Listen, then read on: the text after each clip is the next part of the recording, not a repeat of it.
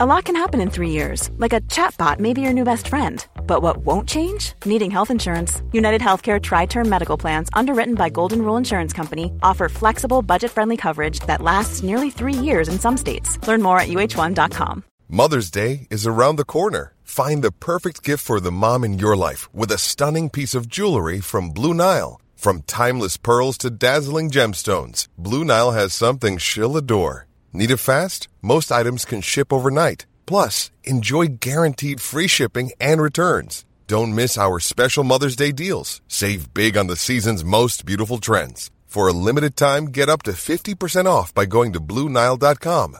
That's BlueNile.com. There's never been a faster or easier way to start your weight loss journey than with PlushCare.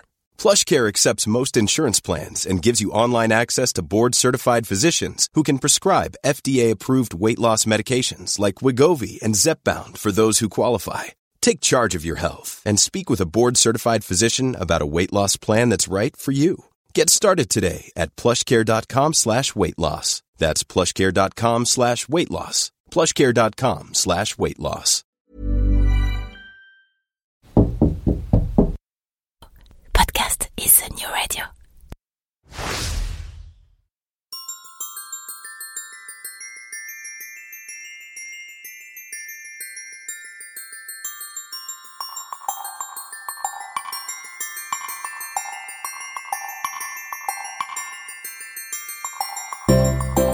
Bon matin et bienvenue dans la saison 3 de Fais-tu frette.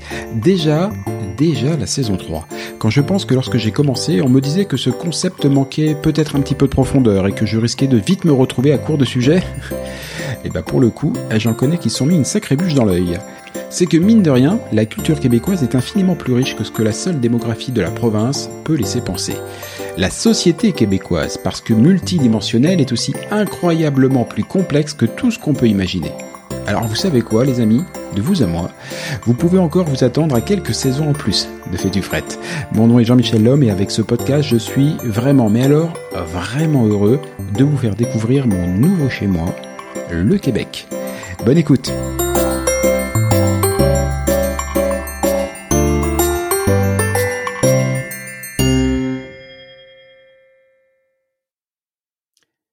Dès les premiers épisodes, je ne voulais pas cacher, l'une de mes principales surprises en arrivant à Montréal a été l'existence, l'histoire et la place des communautés autochtones au Québec. Alors quand j'y repense, c'était bien naïf, pour ne pas dire un peu con en fait. Car je savais bien que, bien avant sa soi-disant découverte, le continent américain était peuplé de diverses populations autochtones. Par exemple, je connaissais vaguement, mais de manière assez fidèle, je crois, l'histoire des Incas et des Mayas. Je connaissais mais de manière nettement plus caricaturale, l'histoire des Indiens d'Amérique. Alors forcément, vous ne l'entendez pas en audio, mais quand je dis le mot indien, je mets de gros guillemets, tellement ce terme m'horripile, j'aurai peut-être l'occasion de, de, de m'en expliquer. Mais dans mon imaginaire limité, c'était comme si le Québec était un village isolé de toute forme d'histoire, un village peuplé de descendants normands, charentais et autres. Alors évidemment, je me trompais, et puis dans les grandes largeurs en plus. À ma décharge, vous constaterez que jusqu'à récemment encore, les artistes et personnalités québécoises qui traversaient l'Atlantique ne revendiquaient aucune origine autochtone. Étonnant, non? Bref, bref, j'étais complètement à côté de la plaque. Et mon retour à la réalité s'est fait en deux temps. Un premier temps que je qualifierais de cocasse. Dès notre arrivée, ou quand nous nous rendions en taxi jusqu'à notre future maison de la rive sud, côté de Montréal, mon chauffeur nous a expliqué que nous longions Kanawake, une réserve Mohawk. Voilà, réserve. Voilà un autre mot qui m'horripile pas mal. Là aussi, on s'en expliquera peut-être. Euh, deuxième temps, beaucoup plus dramatique celui-ci. La vraie prise de conscience, c'est le décès de Joyce Echaquan à l'hôpital de Joliette. Je vous remets ça en contexte. Avant de mourir, la jeune femme s'est filmée, souffrante et suppliant qu'on lui vienne en aide. Dans cette vidéo, on voit deux infirmières s'amuser de la situation en mettant tous les symptômes de Joyce sur des préjugés raciaux. Elles ne feront rien d'autre que d'en rire, et Joyce mourra quelques minutes après, déclenchant ainsi une vague d'émotions et peut-être un début de prise de conscience. C'est à ce moment-là que je me suis dit que je devais absolument en savoir plus, comprendre, puis via ce modeste euh, podcast, vous raconter ce qui, selon moi, est l'une des principales composantes de la société et de la culture québécoise. Et malheureusement, le Québec ne fait pas exception à la règle. Partout où des peuples sont maltraités, les femmes et les enfants sont les premiers à morfler. Mais si l'histoire des enfants, notamment via les pensionnats autochtones, est assez connue et documentée, en tout cas de plus en plus, celle des femmes autochtones est beaucoup moins connue. Alors cela tombe bien, puisque mon invité du jour, Michel Odette, est une femme, autochtone, et militante particulièrement engagée sur la cause des femmes autochtones. C'est aussi aujourd'hui, et vous verrez, c'est la touche d'espérance qui clôt cet édito, l'une des principales représentantes du pays, puisqu'elle siège au Sénat du Canada. Bonjour Madame la sénatrice. Coué, coué coué à vous. Comment allez-vous? Ben là, j'ai, j'ai, une petite boule d'émotion. Euh, à chaque fois qu'on parle de Joyce, ça vient me chercher. Puis après ça, le avant et le après, vous m'avez, euh, vous m'avez bercé dans dans comment on peut voir ou vivre ou percevoir l'autre dans mon chez nous. Alors, euh, ça fait du bien d'avoir une autre lunette. Et en tout cas, moi, j'espère que vous allez pouvoir m'aider, et j'en suis sûr, vous m'aider à, à, ajuster la mire sur mes lunettes à moi, parce que je suis bien conscient, j'ai dit que j'étais naïf, et euh, malgré trois ans au Québec, et malgré des, des émissions, j'ai pu faire une émission à Katia Bacon notamment, euh, une autre avec Suzy Obom-Sawin, euh, pour essayer de m'attaquer, d'aborder un petit peu le sujet, mais je suis quand même bien, bien, bien conscient de mon incompétence notoire. Euh, et, et c'est tellement important tellement important d'en savoir plus et, et, de comprendre. Ensemble, j'aimerais juste qu'on revienne un petit peu, qu'on fasse le fil de la chronologie. Alors, on va commencer euh, là où la situation euh, devient euh, carrément critique. On va oublier Jacques Cartier dans d'autres émissions. Je lui ai déjà fait son compte. au fondement de la situation actuelle au Canada, il y a la loi sur les Indiens quel horrible nom. La loi sur les Indiens, créée en 1876 et dont une nouvelle version a été adoptée en 1951. Euh, cette loi, c'est elle qui, encore aujourd'hui, définit à peu près tout, structure à peu près tout ce qui est de la, vie des, des communautés autochtones au Québec et au Canada? En quelques mots, aujourd'hui, ce qu'elle ce qu'elle impose à, à mon être, à mon âme ou à, à des milliers, des milliers de gens comme moi, là, c'est euh, j'ai 51 ans au moment où je vous parle, mais aux yeux de la loi et dans sa dans son fondement, je n'ai que 17 ans.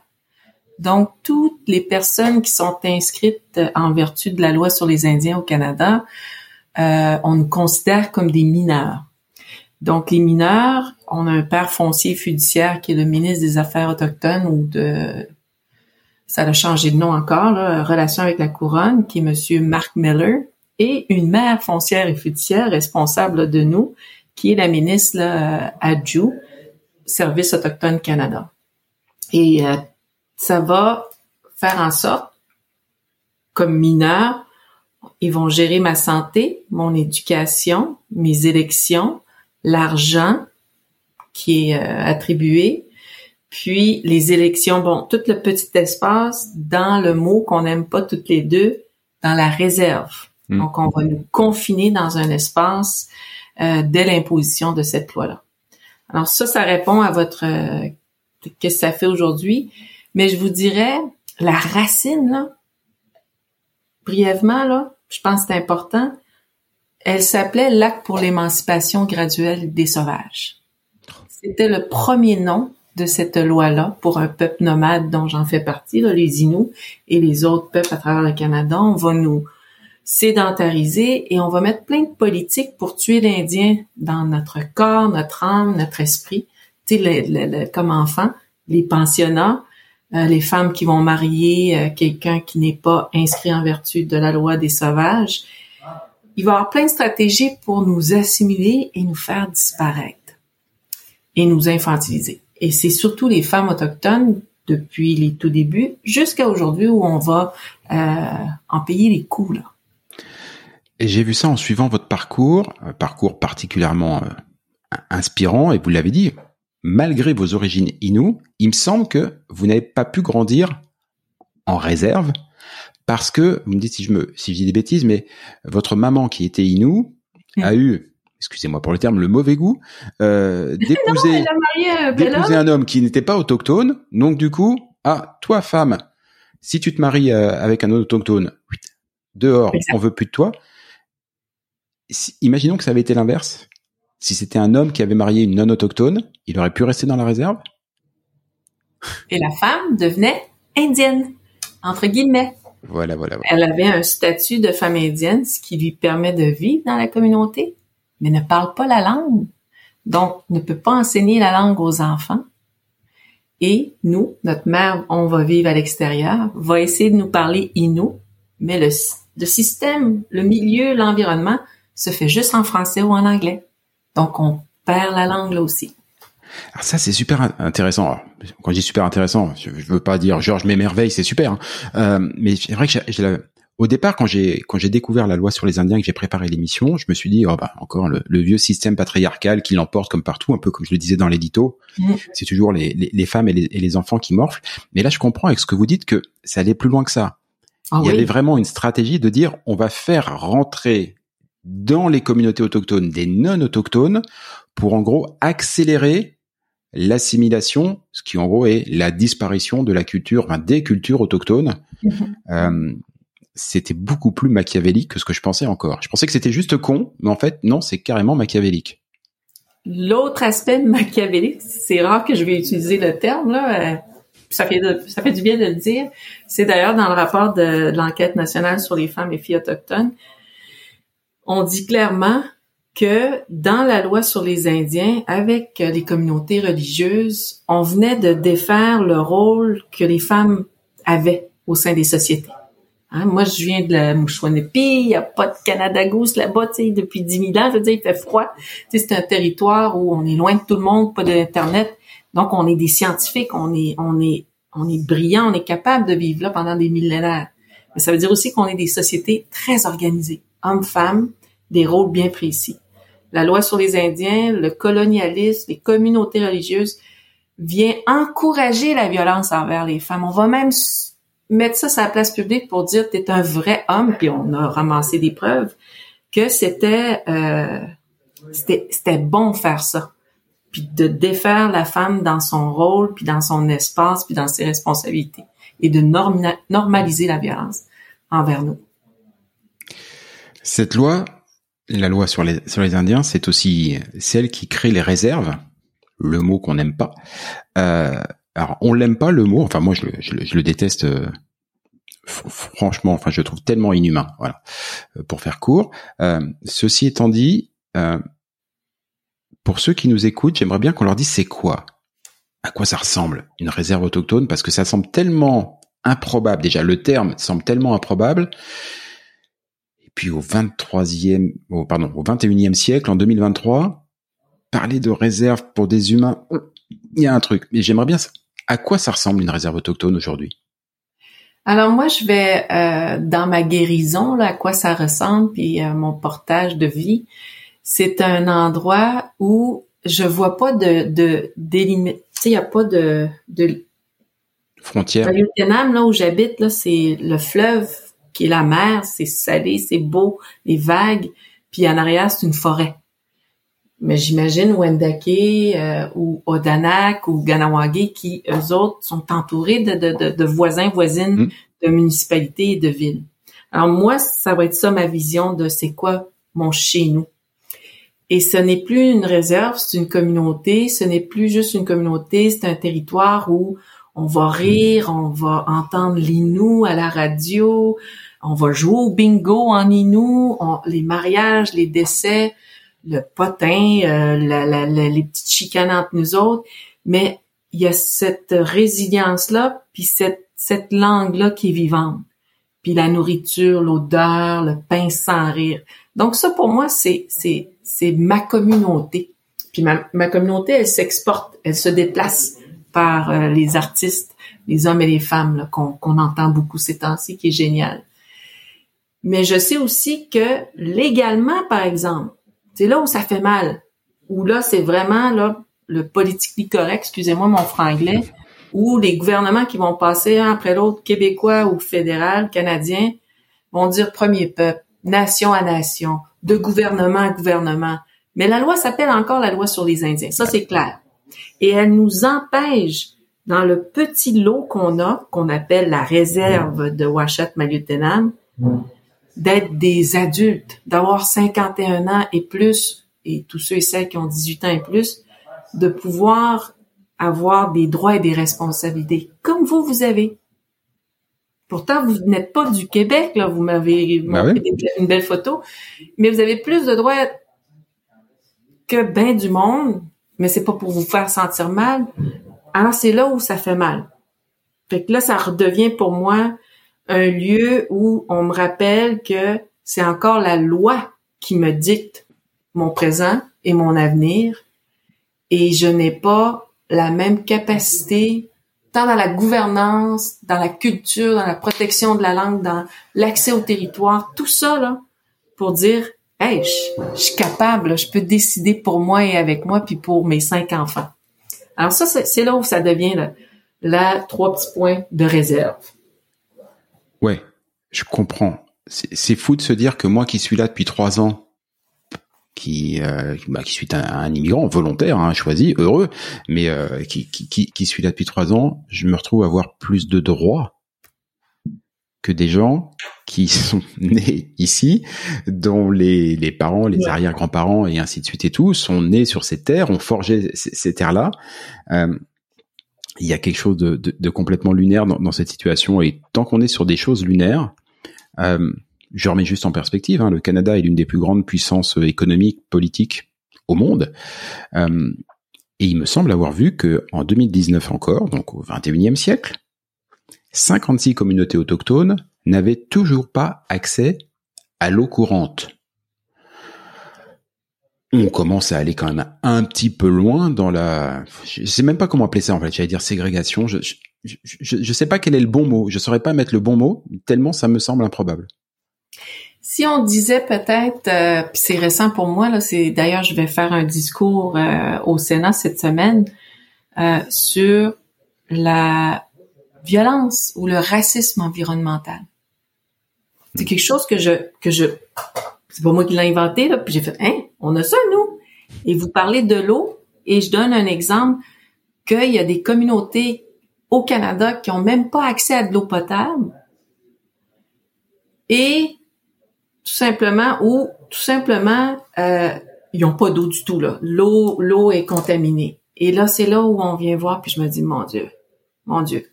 La ségrégation, ça peut être le terme, mais à la racine même des multinationales, des compagnies canadiennes avec l'État, le gouvernement, les provinces ont été puis se sont imposés sans faire fi, sans, sans, en faisant fi et aucune considération de ceux et celles qui habitaient là depuis toujours. Même si on les avait mis dans des réserves, là, dans Mm. les communautés, reste que euh, l'eau est là, le territoire, la forêt, ainsi de suite. Et là, c'est là où on voit beaucoup d'enfants malades, de l'asthme, de l'eczéma, des problèmes de, de, res- de respiratoires, des cancers qu'on n'a jamais vus, et ainsi de suite. Et là, je me dis, wow, on a été patient pendant longtemps, mais notre voix est pas assez forte. Et là, encore une fois, c'est là où je me dis, ouf, euh, on est au Canada, là. Et ça se passe, là. Mais parce qu'on le voit pas, vous et moi, au quotidien, mais on n'est pas dérangés par ça. Et là, nous, quand on va le dire haut et fort, ah, ils chialent encore eux autres. Ouais, c'est, euh, c'est. Je, je, je vous conseille pour ceux qui, qui écoutent ce, ce, ce, ce balado. euh, moi, j'ai lu, j'allais dire dévoré, lu et relu. C'est très rare que je relise des livres. Euh, à peu près tous les bouquins de Michel Jean. Inou, euh, comme vous, euh, qui a écrit, qui décrit très bien euh, de nombreux facteurs sur la, vie des, des communautés autochtones, et notamment de la communauté Inou, et notamment moi, ce qui m'a, parmi les choses qui m'ont heurté, il y, en a quelques-unes. Hein, ce sera un inventaire à la, à la Prévert, comme on dit. Euh, ce qui, ce qui, ce qui m'a choqué, c'est la sédentarisation forcée. Mhm. C'est-à-dire que on a pré- il me semble qu'on a présenté la, la création de ces, euh, de ces réserves, genre, eh, je te fais un cadeau, je te donne un bout de territoire, voilà, et sois sympa, c'est gratuit. Euh, alors qu'en fait, on avait des gens qui étaient des peuples nomades ou, c'est-à-dire que ce que Michel Jean raconte, c'est qu'il y avait vraiment un camp de base d'été et un camp de base d'hiver pour la chasse et tout, dans des conditions d'ailleurs très très rudes, avec un transit euh, entre les deux qui était... Euh, enfin, franchement, quand il est décrit, je m'y vois pas deux secondes. Hein. Euh, et du jour au lendemain, et avec une violence extrême, parce qu'on avait décidé que le camp de base d'été eh ben on allait on allait le noyer parce qu'on avait besoin de faire une rétention d'eau pour euh, créer notamment Hydro-Québec, cette grande fierté nationale ici au Québec. Mhm. Eh ben on, prend une dame, on lui dit ah au fait euh, tu retrouves pas ta maison ce soir parce que là on est en train de tout noyer, dont as gardé une chambre à l'hôtel et puis après tu vas euh, bah tu vas dans une réserve. Ouais. Où t'as pas l'eau courante, où t'as pas tout ça et où en 2023 bah on l'a on l'a toujours pas. Sédentariser des gens qui sont par nature nomades. Alors je sais pas si la comparaison est même, mais enfin, aujourd'hui, quand on veut priver un homme de liberté, on le met dans une prison. C'est-à-dire qu'on l'empêche de bouger. C'est ça. C'est, ouais, le mot de violence, il est quand même, euh, il n'est pas galvaudé pour le coup. Hein. Mais ça, cette image-là va marquer tous ceux et celles qui nous connaissaient pas dans le livre de Michel Jean et des gens qui étaient très durs, puis qui vont venir nous écrire ou nous dire, ben, ce passage-là m'a fait voir autrement. À là je comprends. Parce qu'il y a eu une image. Et peut-être parce que c'est une Québécoise qui est tombée en amour à mm. notre culture et à notre peuple, qui moi, au début, j'étais comme, ah, ça fait trop roman, savon. Mais finalement, j'ai dit, OK, faut que j'écoute Alma, là, faut que j'apprenne à la... Et, et elle devient une ambassadrice. une ambassade, c'est quelqu'un qui vient d'ailleurs. Donc, une ambassadrice pour le peuple québécois. Puis comme Serge Bouchard faisait si bien, un Québécois qui parle à d'autres Québécois. Puis là, je me suis dit, ben merci à ce livre-là. Il va amener une meilleure compréhension. Et il y a encore du chemin. Euh, parmi ces bouquins, euh, dans ces bouquins, il y a notamment un, un, long passage, enfin quasiment tout un livre dédié. Euh, je suis, je crois en France, s'appelle Maïcan, mais ici au Québec, ça doit être Le vent en parle encore. Euh, c'est pas le même mmh. titre, euh, où on parle des, des pensionnats autochtones, puisqu'effectivement on a beaucoup parlé des enfants, mais c'est beaucoup en actualité. On va pas forcément y revenir, parce que je voudrais qu'on aille sur la partie, dire qui est passée un petit peu en dessous des radars, me semble-t-il, pour moi, c'est la situation des femmes autochtones. Mmh. Et là, c'est intéressant parce que vous, c'est votre combat, votre engagement bah depuis que vous êtes à l'âge adulte, même si euh, j'ai bien compris que selon cette satanée loi, vous ne l'avez jamais atteint, ce que vous empêche pas des sénatrices. Non, mon corps euh, ressent, mais je l'ai pas atteint. voilà. Euh, mais vous êtes engagé là-dessus, comme votre maman, je crois. Euh, oui. Pourquoi vous êtes engagé sur ce sur cette cause-là et pourquoi est-ce que c'était nécessaire de s'engager? Avant, j'aurais répondu parce que j'ai été confrontée à une discrimination, puis ça m'a j'étais fâchée et euh, j'ai transféré ma, ma, ma rage en action. Et récemment, dans les dernières années, j'ai fait, hein, j'aurais pu choisir une autre vie si j'avais eu toutes les chances égales ou la qualité de vie de ou la même chose que l'autre.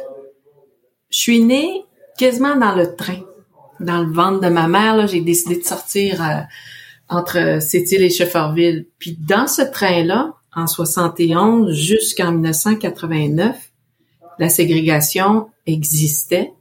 Il y avait un wagon qu'on appelait pour les sauvages, puis l'autre pour les blancs. C'était comme ça. Alors jusqu'en 89, moi j'étais à Issab, j'allais chez les blancs pour me faire ramasser. Et j'ai normalisé ça puis ça s'est imposé à mon premier souffle de vie. Puis après ça, l'agression, le, les agressions sexuelles, l'agression physique, euh, la méchanceté d'un bar parce que ma mère a marié, marié un non-indien. Puis du côté des, des, des Québécois à Montréal, hein, c'est pas une asiatique, c'est une vraie indienne, maman. Tu sais, c'était et de vivre là là-dedans, ben finalement, ça s'est imposé à mon mode de vie très, très, très, très tôt. Alors, le jour où j'ai pensé vivre ma première expérience de racisme et de discrimination, parce qu'une blanche qui avait marié un gars de chez nous me dit, je suis plus indienne que toi, Michel, puis mes enfants. Fait que autres vont aller à l'école, mais pas toi. Je suis venue fâchée, fâchée. Mais finalement, aujourd'hui, je suis capable de dire, ça s'impose à nous et j'en ai, j'ai décidé de cohabiter avec ça plus me rendre malade, mais de cohabiter avec ça, puis de me motiver quand je me lève le matin. Bon, ben, on continue. je reviens juste sur un détail. Le train, la ségrégation dans le train, on est dans les années 70 Jusqu'en 89, proche de 90 là. Souvenez-vous, vous qui nous écoutez toujours, enfin moi ça me cause l'une des années les plus importantes de ma vie, celle où j'ai commencé à parler dans un micro pour la toute première fois, c'était en 1987. Ok. Et j'étais pas bien vieux. Euh, je, je n'étais pas majeur non plus, mais moi c'est pas la loi, hein. c'était juste mon état civil. euh, mais c'est fou. J'ai commencé à parler dans un micro en 87. En France, forcément, euh, un pays très marqué par la Seconde Guerre mondiale. On a connu les camps, très proche de chez moi, de mon petit village. Il y a le village de Radour-sur-Glane, qui est un village martyr, qui a été entièrement, euh, voilà, enfin, un pays très très marqué. Ça semble totalement irréel de se dire que, alors certes à quelques milliers de kilomètres, mais dans un dans une société, dans un peuple qui nous a toujours semblé aussi proche. On parlait déjà du Québec. Enfin, il y avait déjà des Mhm. des allers-retours. Dire, euh, moi, euh, tous les samedis soirs, Michel Drucker, j'ai l'impression que Robert Charlebois, il dormait chez Michel Drucker tellement il était là tout le temps. Euh, voilà, les, les artistes québécois étaient là. Ça, me- ça semble dingue de se dire qu'au même moment, il y avait ce type de ségrégation qui était en cours. D'ailleurs, je me souviens qu'à l'époque, on alors moi, je manifestais pas parce que j'étais jeune et quand je manifestais, c'était plutôt pour avoir une sucrerie auquel j'avais pas droit. Euh, mais, euh, mais on parlait beaucoup de l'Afrique du Sud de Mhm. l'apartheid en Afrique du Sud. Et jamais, au grand jamais, on m'a parlé d'une chose pareille au Québec ou au Canada. Mhm. Et pourtant, ça existait. Et l'apartheid va utiliser la loi sur les Indiens pour influencer son mouvement puis sa façon sa façon de faire. La loi sur les Indiens du Canada là. C'est non, c'est comme mais c'est comme si on pouvait pas en parler. Donc l'école, on va nourrir des gens, on va nourrir des générations, on va nous nourrir nous que c'est normal. Je, je le dis en guillemets le mot normal, mais c'est pour ça que je suis contente d'entendre Shawit, Canen, euh, Mhm. d'entendre Katia Rock, d'entendre euh, Mathieu qui vont se lever, puis des fois, ils sont, hey, ils sont courageux de dire ces mots-là, mais en même temps, c'est vrai, on est délicat dans notre colère. Oui, et, euh, et c'est vrai qu'il y a des, quand même des choses qui perdurent. Euh, je l'ai déjà dit, je crois, dans, une, euh, dans, dans un précédent balado, donc vous m'expliquerez, euh, vous m'excuserez pour la redite, mais euh, après tout, euh, la réputation, c'est le nerf de la guerre, hein, le nerf de l'éducation et de la communication. Mhm. Euh, ma fille, ma, ma petite dernière en tout cas, va à l'école municipale ici. Maintenant, elle est rentrée au secondaire. Donc, on est à Saint-Constant, à Rive-Sud. Euh, nos voisins les plus immédiats, c'est vraiment Kanawake. Ouais. Kanawake, la communauté autochtone du sud de Montréal, communauté Mohawk, euh, très connue et qui s'étend sur un assez large territoire. Il n'y a aucun échange culturel, pédagogique, quoi que ce soit entre les deux. Mhm. Jamais. Euh, je suis né dans un petit village, enfin j'ai été élevé dans un petit village en Charente. C'est comme si on, on niait l'existence du village à côté à 4 kilomètres Mhm. en 2023. On y viendra à la fin. Je trouve qu'il y a, sur le peu de temps que j'ai passé au Québec sur les trois ans, j'ai l'impression qu'il y a eu des progressions. Vous en dites, je pense, l'une des incarnations incroyables sur euh, la cause euh, autochtone. Mais enfin, Vraiment. il y a encore du, il y a encore du grain à moudre, comme on dirait. Je voudrais qu'on revienne ensemble sur, euh, sur, sur la question des, des femmes. Les femmes Mhm. autochtones, aujourd'hui, c'est quoi, c'est quoi leurs difficultés, c'est quoi leurs enjeux, c'est quoi leurs défis, et pourquoi est-ce qu'on a encore besoin que des gens comme vous s'engagent pour, euh, pour les défendre et euh, essayer un peu de les aider? C'est comme si je le vis en ce moment, puis c'est un, c'est un, c'est un malaise euh, que, que j'ai, puis que je, j'assume là, parce que je trouve ça comme comment je vais devoir le dire et l'aborder. Euh, D'un côté, la loi sur les Indiens va normaliser hein, nos, nos, la hiérarchie homme-femme, euh, la communauté religieuse ou les communautés. Puis là, on veut pas dénoncer ou on dénonce timidement, il y a un processus de guérison et euh, nos communautés n'ont pas nécessairement mis en place euh, des, un système de protection tant dans mes droits de personnes, de femmes, de femmes nous c'est comme si on renversait toute la, la, la culpabilité, l'erreur ou le malheur. C'est à cause d'Ottawa, c'est à cause du gouvernement, c'est à cause de ça, c'est à cause du passé, de la violence. Ça, ça, j'ai pas de misère à croire. Mais les femmes finissent par, euh, pour certaines d'entre elles, que je vais, je vais, croiser, côtoyer ou être mentorée par elles, vont, vont quitter leur communauté pour être mieux puis ils vont aller en ville, puis rendus en ville, ils vont vivre du racisme, de la discrimination, ou euh, on va les, les faire sentir mal. Puis pour certaines, malheureusement, vont se retrouver dans des situations tellement précaires ou de vulnérabilité que on les retrouve dans une annonce ou dans les médias disant ben elle est disparue, elle a été retrouvée. Euh, euh, dans une décharge dans une grande municipalité qu'on appelle Winnipeg, où euh, l'autre, ben, on va jamais la nommer jusqu'en Cour suprême du Canada, on va à peine interviewer les membres de sa famille euh, suite à son décès violent. Puis à chaque fois, ben, le, Canadien qui a commis le crime, ben, he's a good Jack, he's a good man. On, on va vivre entre nous une violence latérale ou une omerta ou un malaise? Mais il y a quand même des gens qui, qui, se lèvent, mais c'est pas comme mes sœurs québécoises, je dirais, ou le reste du Canada. Puis de l'autre côté, beaucoup de femmes autochtones full, full, full militantes qui vont être euh, des avocates, euh, des, des gens qui ont écrit des livres ou qui ont euh, une connaissance politique, vont dire, ben c'est le Canada. Il faut s'attarder et s'attaquer aux politiques du Canada, aux lois et ainsi de suite. Là, moi, je me gratte la tête puis je me dis, c'est comme si, encore une fois, on mettait de côté que dans nos propres nations, faut aussi se faire un exercice de conscience. Fait que là, les femmes autochtones, pour beaucoup d'entre elles, je ne parlerai jamais au nom de ces femmes-là, mais celles que je côtoie ou que j'observe et que je chéris ou que j'admire, ben, c'est de nous rappeler que notre lutte n'est pas juste envers une loi ou contre une loi, mais sur bien des fronts en même temps. Alors, euh, wow, quelle admiration que que que que que, j'ai envers celles qui sauvent des vies dans le downtown Eastside parce qu'il y a des morts à chaque jour, qui sont sur tous les fronts pour retrouver euh, celles qui ont qui ont qui ont qui sont jamais revenues ou celles qui qui qui deviennent des gouverneurs généraux du Canada là on, va y venir, mais effectivement, c'est voilà, ça fait partie des choses positives et, qui, qui bougent. Ces femmes autochtones qui euh, bah, qui souffrent, qui ont besoin, qui ont besoin d'aide, vous vous les aidez? Les associations auxquelles euh, vous avez participé ou participez encore, comme euh, Femmes autochtones du Québec, je crois, les aident? Concrètement, comment on les aide?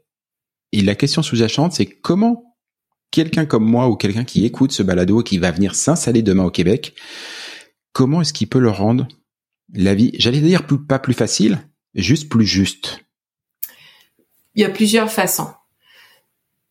Dans mon quotidien, moi, malheureusement, je suis pas celle, c'est correct, je, l'assume depuis l'enquête nationale, c'est pas moi qui va protéger une femme d'une, d'une extrême pauvreté ou d'une de racisme ou, ou de violence et ainsi de suite c'est là où faut soutenir les gens qui travaillent sur le terrain. Hiring for your small business? If you're not looking for professionals on LinkedIn, you're looking in the wrong place. That's like looking for your car keys in a fish tank. LinkedIn helps you hire professionals you can't find anywhere else, even those who aren't actively searching for a new job but might be open to the perfect role. In a given month, over 70% of LinkedIn users don't even visit other leading job sites. So start looking in the right place. With LinkedIn, you can hire professionals like a professional. Post your free job on linkedin.com slash people today. Everyone knows therapy is great for solving problems, but getting therapy has its own problems too, like finding the right therapist, fitting into their schedule, and of course, the cost. Well, BetterHelp can solve those problems. It's totally online and built around your schedule. It's surprisingly affordable too. Connect with a credentialed therapist by phone, video, or online chat, all from the comfort of your home. Visit betterhelp.com to learn more and save 10% on your first month. That's BetterHelp, H E L.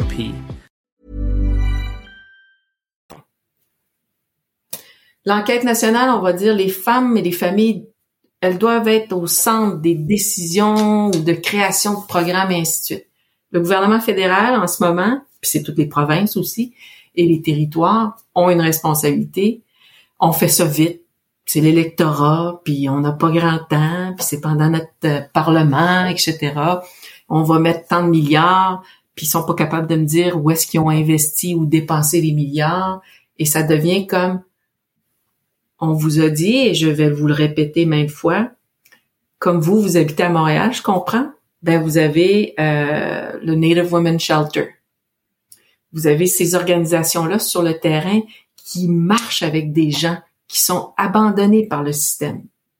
Il y a des maisons d'hébergement à travers le Québec, comme ici, moi je m'implique avec la maison communautaire Musnac à Québec pour les femmes autochtones en difficulté. Ben, ça va être ma façon de redonner. Parce que c'est là où elle s'en fout que je suis sénatrice quand je m'assois à côté d'elle. Puis, puis, même, elle sait même pas. Ah, je la vois des fois à télé. Elle, s'en fout qui je suis, mais ce qu'elle va peut-être apprécier, c'est que je vais être là le temps qu'on a à pouvoir l'amener en cours, rencontrer un avocat ou euh, la sortir d'urgence de sa maison parce qu'elle vit de la violence ou tout simplement lui envoyer un peu d'argent pour payer son loyer ou prendre ses enfants temporairement le temps que la DPJ fasse. Alors ça va être une façon pour nous où on peut accompagner des gens.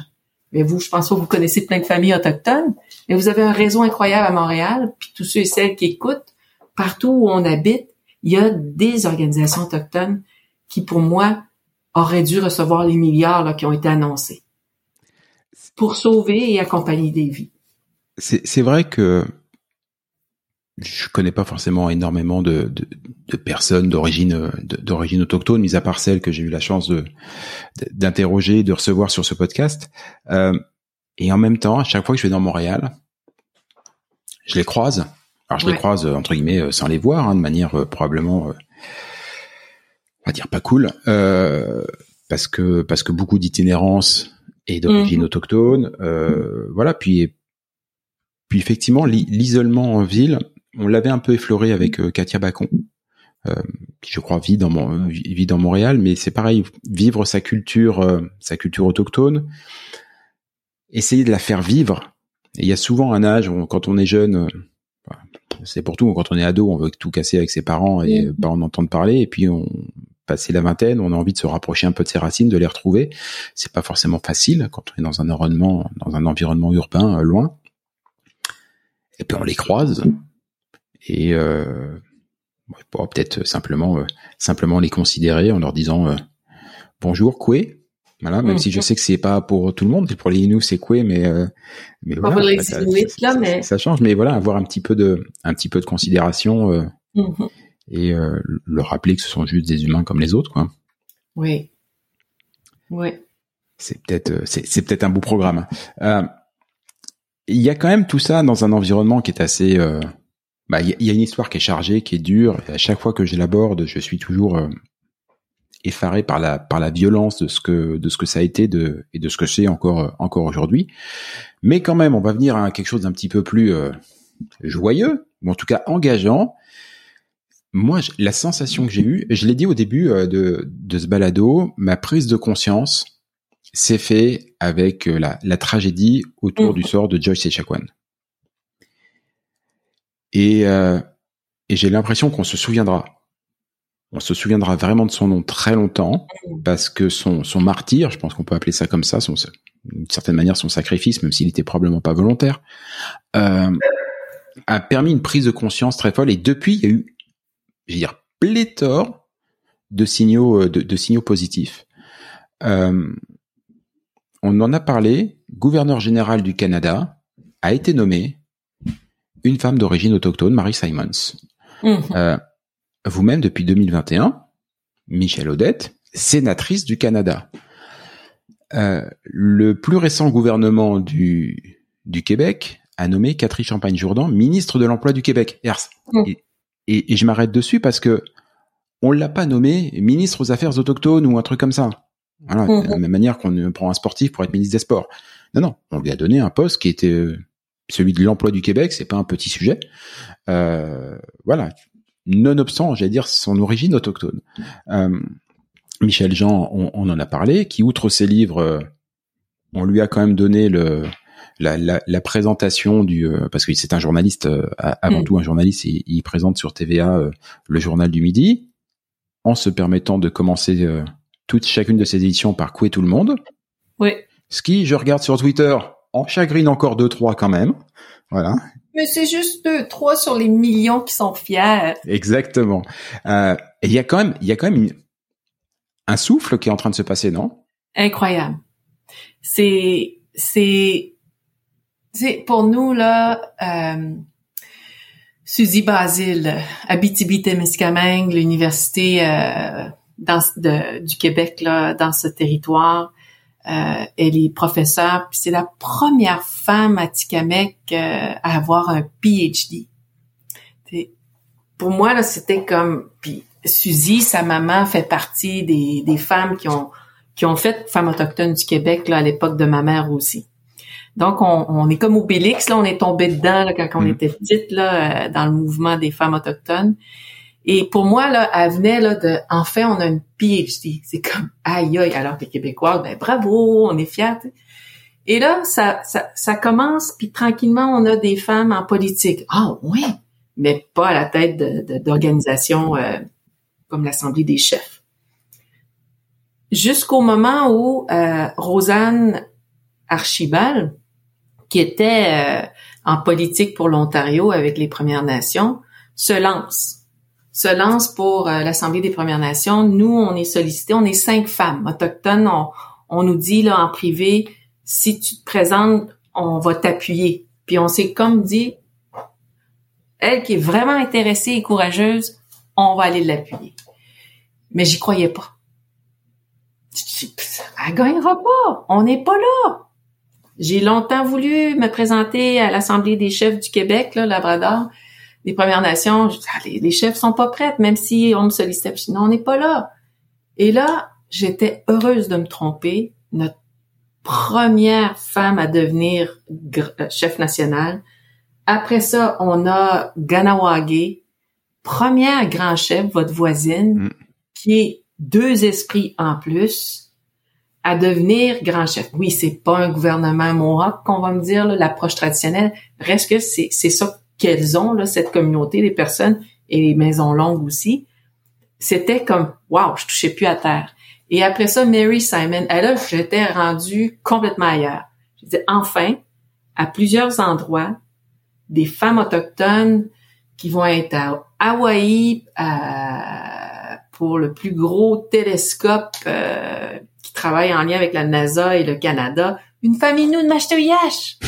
Alors, je suis comme, je suis comme célébration pour moi. Puis ça m'a fait du bien parce que Joyce, quand elle nous a quittés, ça m'a ramené dans la noirceur que j'ai connue pendant l'enquête nationale à recevoir toutes les violences puis le- les injustices. Joyce nous ramenait ça encore. Et là, Joyce nous a donné un souffle, je pense, pour dire, ces femmes guerrières-là, là, ça a été tough, mais elles sont à leur place aujourd'hui. Ça durera le temps que ça dure. Puis là, on a une femme chef à- chez les Naskapi. C'est du jamais vu. À Kawawashikamak. La grande chef pour le peuple cri au Québec, c'est du jamais vu. Première femme grand chef. Alors, je me suis dit, 2021 puis 2022, pour moi, c'était, et ça va être dans mon livre d'histoire, l'histoire des femmes autochtones au Québec. C'est ça, hein, parce que c'est à la fois les, les communautés autochtones qui accèdent au, au pouvoir, ou enfin là où ça Ouais. décide, et en même temps, ce sont des femmes. C'est-à-dire qu'entre j'allais dire, c'est deux révolutions qui se font en une. Ouais. De tout temps, on- voilà, les communautés sont reconnues, mais on met d'abord des hommes, et puis après on fait des lois, machin, pour que en face on reconnaisse que il n'y a pas que des hommes dans la vie, il y a aussi des femmes, voilà. Et là, les deux se sont faits d'un coup, et c'est c'est ça qui me, moi aussi me donne de, de l'espoir en me disant, Ouais. Ça va vite. Je reviens sur Myri Simons parce qu'il y avait eu quelque chose aussi d'assez, euh, enfin moi qui m'a qui m'avait amusé parce que je trouvais ça malin pour le coup. Euh, quand Marie Simon a été euh, a été nommé euh, gouverneur général du Canada, c'était un poste très important. c'est un choix au Québec qui a été pas mal critiqué. Pas mal critiqué parce que normalement, si je dis pas de bêtises, je crois que la, la charte ou la constitution, n'importe quoi, impose au gouverneur général du Canada d'être bilingue. Et, euh, et, il se trouve que Mary Simons ne parle pas ou ne parlait pas français. Donc ils ont dit, bah elle est pas bilingue. Bah si, elle est bilingue. Elle est bilingue parce qu'elle parle parfaitement anglais. Et il se trouve qu'elle parle parfaitement aussi sa langue autochtone dont j'ai oublié, euh, j'ai oublié. Le voilà. et, euh, et ça a rappelé à tout le monde que, eh, eh il n'y a pas que le français et l'anglais. il y a d'autres langues, voilà. Euh, voilà, et qu'on peut être bilingue sans parler soit l'anglais, soit le français d'ailleurs, et d'ailleurs, on pourrait même être bilingue en parlant aucune des deux. C'était juste une petite pique, mais je trouve c'est assez maligne pour dire, regardez, il y a une autre réalité, il y a une autre dimension, ouais. faut pas l'oublier. Et j'étais, moi, moi, moi, dans mon livre à moi, elle est bilingue. Elle est bilingue. C'est, c'est, c'est, c'est de rappeler aussi, puis on le fait, je l'ai vécu à l'enquête nationale, c'était je devais pleurer, rire, débattre en anglais, m'ostiner en anglais ou questionner en anglais ou réfléchir juste en anglais. J'étais une minorité. Alors je comprends que parce que je suis une minorité, on met moins de ressources autour de moi pour être sûr que oh, c'est équitable. C'est peut-être pas égal parce que on n'était pas beaucoup dans les 200 employés. Et là, quand moi j'ai vu ça, j'ai dit, je vous comprends. Donc, je suis sûre, moi, qu'on va mettre en place, si Mary Simon vient à Québec, des gens qui vont pouvoir interpréter ce qu'on dit et ce qu'on fait de, de, de, de part et d'autre. Mais le reste, là, c'était comme dans mon livre à moi, il y a plus de 60 langues qui n'ont pas été sollicitées. Lorsque deux personnes et plus autour d'une table ont dit au Canada, c'est juste le français puis l'anglais. J'étais pas là. Mes ancêtres étaient pas là. Pour dire non, non, non, non, non. Vous dites un mot inou à tous les jours. Québec. Hmm. Ça veut dire débarquer. Débarquer de vos bateaux. Pour cette, cette période-là, lorsque Champlain est arrivé, des Inuits ont dit Québec, Québec. Alors, vive l'enquête nationale. J'ai été dans les archives, des professeurs de l'Université Laval m'ont donné de l'information, il y a des livres là-dessus, ben je dis ben je suis pas folle, je savais, je me disais que ça, ça ressemblait à de l'inou. Eh oui. Oh, c'est bien. Vous devriez voir son sourire. Le, sourire de Michel Odette au, moment où elle dit ça, franchement, voilà, c'est c'est ça, c'est incroyable. Québec, c'est un mot inou et on le parle tous les jours. Euh, bah, Platipa, je viens d'apprendre que je suis trilingue. Euh... euh il y a une phrase que j'aime beaucoup de, de, Camus, enfin je crois que c'est Camus, j'espère, euh, je vais, je vais, me faire descendre en flamme si je me suis encore trompé. Euh, en tout cas, la phrase, j'en suis sûr. Mal nommer les choses, c'est rajouter du malheur au monde. J'aime beaucoup cette phrase parce que je m'attache beaucoup au, choix des mots. On en a parlé dès l'introduction ensemble de, de, ce balado. Euh, vous êtes sénatrice aujourd'hui, vous êtes l'une des sénatrices, vous n'êtes pas première ministre et tout ça et tout, donc vous pouvez pas tout faire toute seule non plus. Mais vous êtes quand même sénatrice. C'est pas, c'est pas anodin. On est en 2023, on enregistre ce, ce cet excellent podcast le 17 avril. Euh, à minima, sans parler d'abrogation, même si ce sera peut-être pas forcément une mauvaise idée, mais quand est-ce qu'on peut envisager que la loi sur les soit à minima renommé, qu'on enlève ce, j'allais dire cette insulte, ou cette, euh, cet anachronisme. C'est plus une, un, anachronisme. Enfin, au départ, c'est juste un mec qui s'est qui, qui, qui s'est planté de route, qui pensait arriver en Inde et euh, qui est arrivé en Amérique et donc il a cru bonnement qu'il était qu'il rencontrait des Indiens. Bah non. Mm. Ça c'est compréhensible. Quand au bout de trois jours il a compris qu'il n'était pas en Inde, il a continué à les appeler des Indiens je donne souvent l'idée, c'est comme si moi, il y a quelqu'un qui, qui, rentre à la maison, qui sonne, qui me dit bonjour Jean-Pierre. Ah non, je dis mais moi je m'appelle Jean-Michel. Ouais, mais moi je vais t'appeler Jean-Pierre. il y a un moment donné, au bout de, je sens que je vais lui mettre des baffes. Voilà. Euh, quand est-ce qu'on peut envisager de, de changer ce, ce nom-là? Peut-être même d'arrêter de, parler de réserve et de trouver un mot euh,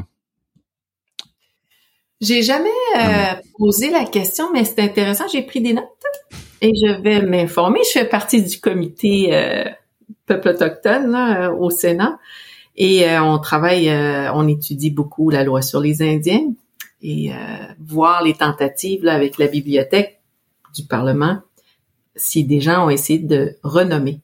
Je sens que les, les, les, les analystes ou les politiciens vont dire, well, eh bien, euh, vous vous entendez pas sur autochtone, Première Nation, premier peuple, métis, etc. Donc, on dérange pas euh, ce qui dérange trop trop. En même temps, je sais que le gouvernement fédéral, lorsqu'on dénonce, ils, ils vont pas changer, ils sont pas proactifs. Et c'est jadis, dans le temps de Paul Martin, ensuite avec M. Harper et maintenant avec M. Trudeau, les gouvernements qui, qui, qui passent là, euh, on va changer la loi s'il y a une décision de Cour suprême. C'est coûteux, ça. Mhm. C'est long. On a le temps de mourir deux ouais, fois. Ça, il peut se passer quelques générations. Ah oui. Alors ça, c'est comme au pelay. Et de l'autre côté, on va avoir entendu des anciens grands chefs qui ne sont plus grands chefs aujourd'hui. Moi, je veux garder la loi sur les Indiens. C'est ce qui me définit dans mon transfert d'argent du fédéral à ma communauté. J'ai déjà entendu des jeunes dire, qui sont moins jeunes maintenant, là, mais peut-être qu'ils le disent pas, c'est grâce à la loi sur les Indiens que je suis un Indien. Donc, il y a une pédagogie qui est pas faite de notre part, puis qui est pas soutenu par le fédéral pour dire avec fac, c'est ça qu'on faisait, femmes autochtones, euh, de la formation pour déconstruire les mythes ou les préjugés ou les idées ou la ah c'était ça finalement la loi. Mais il faudrait que ça soit systématique à chaque année dans les écoles mm. québécoises et canadiennes, bien sûr, sur les vrais contenus autochtones d'il y a longtemps jusqu'à aujourd'hui. C'est c'est parce qu'on a envie de le faire qu'on va appeler quelqu'un pour se payer une formation, mais imaginons les universités le faisaient dans tous les cours. Tu es obligé d'avoir Autochtone 101. Et après ça, dans ta dans ton programme, dans ta spécialité, ben, on va venir te nourrir de sagesse autochtone, mais aussi de, de, de, de gens scientifiques autochtones contemporains. Mais ça, c'est mon monde de caribou à licorne. en tout cas, j'avais pas forcément conscience effectivement des des freins qui pouvaient y avoir au sein de nous des Premières Nations. Moi, c'est le terme que j'apprécie le plus de tous les Premières Nations parce que parce qu'il y a première, c'est bien de replacer dans l'histoire. Et puis il y a le mot nation. Et quand on parle de nation, on parle vous avez raison ici parce qu'elle ne s'applique pas aux métis, la loi sur les Indiens, et ni aux Inuits. Ok. Juste aux Premières Nations. Bah, c'est le terme que, que, que, que j'ai le plus, mais j'avais pas conscience qu'effectivement, qu'au sein même des Premières Nations, il pouvait y avoir des gens qui disent non, non, on touche pas la loi sur les Indiens et on garde la terminologie parce qu'elle me définit. Alors, je vais faire un parallèle parce que ça me rappelle quelque chose qui m'avait choqué à l'époque dans une autre vie. Euh, attention, le parallèle peut être un peu maladroit, mais euh, vous qui m'écoutez, vous me connaissez, il y a, aucun grief. Mais j'ai travaillé dans une autre vie pour euh, les Jeux Olympiques, pour l'organisation des, Jeux Olympiques à Paris, quand on les a d'ailleurs perdus en 2012. Euh, comme quoi, pariez pas toujours sur moi, les amis. Euh, des, des, des, fois en paume. Je faisais partie de, de ceux pour qui ça semblait évident, mais alors évident, qu'il fallait arrêter d'organiser les Jeux Olympiques et les Jeux Paralympiques et qu'il fallait faire les Jeux Olympiques avec évidemment des compétitions, euh, euh, voilà, des catégories euh, paralympique. Mais moi, je voyais très bien le 100 mètres fauteuil, par exemple, se dérouler 5 euh, minutes avant ou 5 minutes après le 100 mètres du Bolt ou d'exploser, voilà. Mhm. Parce qu'il me semblait évident que ces athlètes-là méritaient, comme tout autant les autres, la même exposition médiatique, ils méritaient d'avoir 80 000 personnes dans un stade qui les applaudissent parce que les exploits sont les mêmes. Mhm. Et, euh, et, ça me semblait une évidence. Et en fait, les, les freins euh, à cette idée de, de, fusion, je les ai d'abord trouvés effectivement à l'époque au sein des athlètes ou des organismes, mmh. plus les organismes d'ailleurs que les athlètes en général, plus des, des organismes qui disaient non non, c'est pour ça que ça m'a rappelé ça, parce que c'est le premier mot. Moi, cette organisation à part, elle me permet de me définir. Elle me permet d'être d'être reconnu, d'être de, de savoir qui je suis. Et, et d'avoir une identité propre euh, et, et, forte. Et c'est vrai que c'est quelque chose qui euh, que je trouve qui est, qui est complexe. Je, je comprends, j'ai du mal à appréhender et en même temps je comprends parfaitement ce que ce qu'il veut dire. C'est euh, ça doit être un sacré boulot. Je, je comprends. Votre boulot doit pas être simple tous les jours. Non, pas du tout. Non, puis non. Puis on a du monde dans notre milieu qui qui, qui vont prendre les micros et dire euh, défaites-vous de la loi sur les Indiens, des, des, des, des gens que j'admire. Puis là, je suis comme I wish, j'aimerais ça, j'espère. Mais il y a une complexité euh, qui est di- difficile à défaire à certains endroits. Puis, évidemment, si moi j'étais chef de ma petite communauté, là, mettons, c'est l'espace de mon bureau, là, puis qu'on me disait, bon, ben Michel, à partir de maintenant, là, t'as plus de doigt sur les Indiens. Ah. Ah, j'ai quoi? Le danger, c'est que je vais devenir une petite municipalité au Québec où juste le français est reconnu. Je vais être obligée de tout prendre ce qu'on m'oblige de prendre dans les juridictions dans lesquelles l'éducation, c'est le Québec, mais euh, le code XY, c'est le fédéral. Donc, je deviens assimilée au max. Alors, je veux pas de loi sur les Indiens, mais je veux une loi qui me définit, me protège et me permet de cohabiter puis de co-gérer les ressources pour ne plus dépendre des taxes de tout le monde et des impôts, mais de payer mon gouvernement, mes infrastructures, mes ressources et ainsi de suite. Puis si je suis pas la bonne chef, qu'on me flush pour un autre et que je mets en place des procédures pour lesquelles il y a des protections de droits de la personne et des droits collectifs. La la la la la la la. Je Donc, il réfléchis une loi sur l'autonomie gouvernementale. Ah ouais, c'est super intéressant parce qu'en fait, et, je, pareil, je m'en étais pas rendu compte. Si on ne la remplaçait pas par quelque chose, la simple suppression de la loi sur les Indiens, ça serait presque l'avènement, la consécration de la loi sur les Indiens qui visait l'assimilation des communautés autochtones et entre guillemets leur, leur disparition, voilà, leur Mm. fusion, fusion dans le Québec. Bon Dieu que c'est compliqué que j'aimerais pas être à votre place. Donc, si des gens se plaignent que de temps en temps on ralentit un trafic parce qu'on fait de l'éducation ou de la mobilisation ou on, on- on- on a une position pour faire valoir nos droits, c'est temporaire dans la vie du citoyen ou de la personne, là. mais c'est parce que des fois c'est juste ce qui nous reste pour se faire entendre. Vous le voyez comment l'avenir? Positif? Radio? Comment je vois l'avenir? Voici un petit exemple. Le train qui faisait de moi une sauvage, mais je suis moitié québécoise, mais à cause de mes yeux bridés un peu, puis mes cheveux foncés à l'époque, puis l'été on est basané, ben on me renvoyait chez les sauvages, même si j'étais moitié québécoise. Le train aujourd'hui, ma nation et les Naskapi, deux belles nations, sont propriétaires du train. On crée de l'emploi et on n'a plus de ségrégation et on rit entre nous autres. Nous autres qui est Québécois, Name Labrador, Première Nation, et ainsi de suite. Ça, pour moi, là, l'avenir, c'est que dans nos processus de guérison, de réappropriation, fait en sorte que on se redonne cette fierté-là qu'on nous a enlevée. Déshumanisée. Vous avez parlé beaucoup de ça au début. Mm. Hein, la colonisation nous a déshumanisés.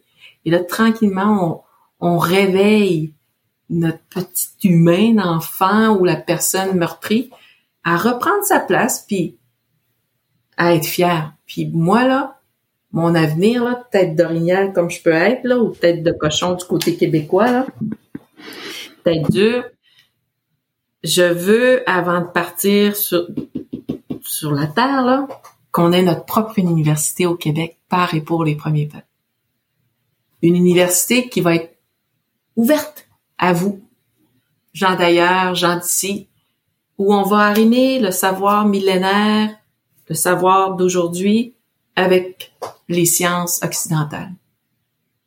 Alors, les prochaines infirmières et infirmiers qui vont accueillir des Joyce et Chacoan vont pas penser qu'elle est toxicomane ou narco-dépendante, mais qu'elle est peut-être tombée en quatre roues quand elle est allée à la chasse euh, au parc épique. Ou elle a glissé sur une glace noire comme moi il y a trois semaines. Ouch, ça a fait mal. Ah oui. Alors ça, c'est, c'est, c'est mon ambition et mon plaisir et mon bonheur de rêver que on y a droit. L'ambition, l'envie, le plaisir d'une fière québécoise. Et nous aussi. Et nous aussi. Mais c'est ça qui est bien. C'est Ouais, ça qui est bien. C'est, qu'il y a tout. Euh, bah, c'est tout ce que je vous souhaite. C'est tout ce que je, je veux dire, ce que je souhaite à vous, ce que je souhaite aux communautés, ce que je souhaite au Québec. Puis euh, c'est mon côté Miss France, c'est un peu ce que je souhaite au monde. Euh, le monde serait tellement plus chouette. Michel Odette, je vous remercie, mais alors vous imaginez pas à quel point je vous remercie de ces 50, euh, presque 57 minutes passées ensemble. C'était d'une richesse dingue. J'ai appris beaucoup de choses. J'espère que les gens qui nous écoutent en ont appris euh, encore plus. Euh, bonne continuation, bon courage, et je vous souhaite de pouvoir afficher de plus en plus souvent le même sourire que vous avez affiché tout à l'heure quand j'ai vu. C'était absolument incroyable. Merci beaucoup. Merci. Puis allez au powwow à Kanawagé. Je À compte chaque bien y aller. il y a un beau powwow. Je compte bien y aller. Promis. Merci beaucoup. Au revoir. Au revoir.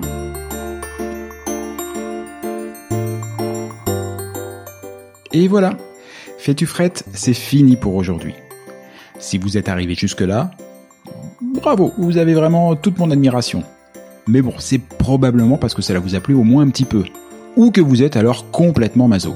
Bah, par défaut, j'opte quand même pour la première hypothèse. On va dire que c'est mon côté optimiste. Alors s'il vous plaît, rendez-moi service. Partagez ce podcast, parlez-en à vos amis, abonnez-vous et surtout, surtout, donnez-lui une note. Alors juste pour info, même si ce programme reste évidemment très perfectible, inutile de mettre un 3 ou un 4 sur 5. Au royaume d'Apple et consorts, il n'y a que le 5 sur 5 qui compte. Eh oui, c'est le jeu ma pauvre Lucette. Alors je compte sur vous.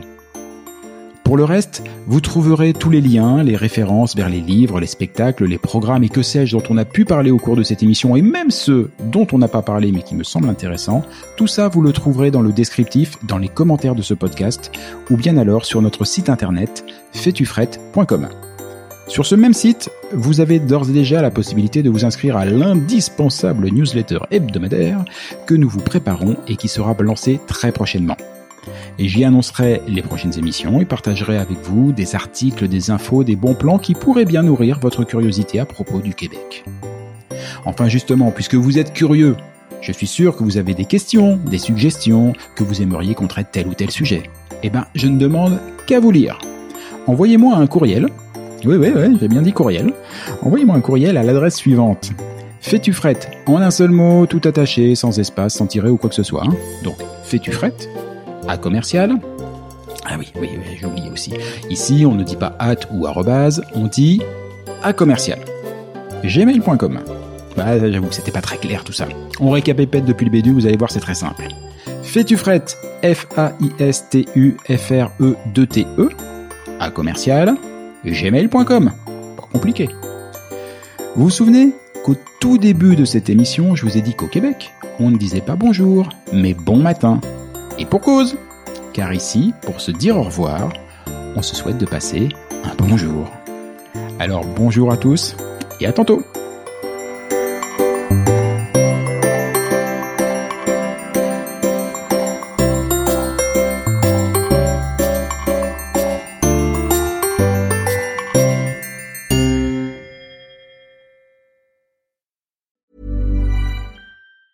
Planning for your next trip?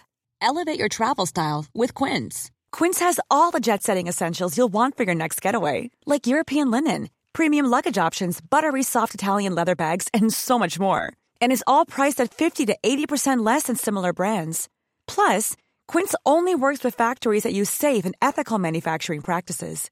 Pack your bags with high-quality essentials you'll be wearing for vacations to come with Quince. Go to quince.com slash pack for free shipping and 365-day returns. Imagine the softest sheets you've ever felt. Now imagine them getting even softer over time. That's what you'll feel with Bowl and Branch's organic cotton sheets. In a recent customer survey, 96% replied that Bowl and Branch sheets get softer with every wash. Start getting your best night's sleep in these sheets that get softer and softer for years to come. Try their sheets with a 30-night guarantee. Plus, get 15% off your first order at bowlandbranch.com. Code BUTTERY. Exclusions apply. See site for details. Hi, I'm Daniel, founder of Pretty Litter. Did you know cats tend to hide symptoms of sickness and pain? I learned this the hard way after losing my cat, Gingy. So I created Pretty Litter, a health monitoring litter that helps detect early signs of illness by changing colors, saving you money and potentially your cat's life. Pretty Litter is veterinarian developed, and it's the easiest way to keep tabs on your fur baby's health right at home. Go to prettylitter.com and use code ACAST for 20% off your first order and a free cat toy. Terms and conditions apply. See site for details.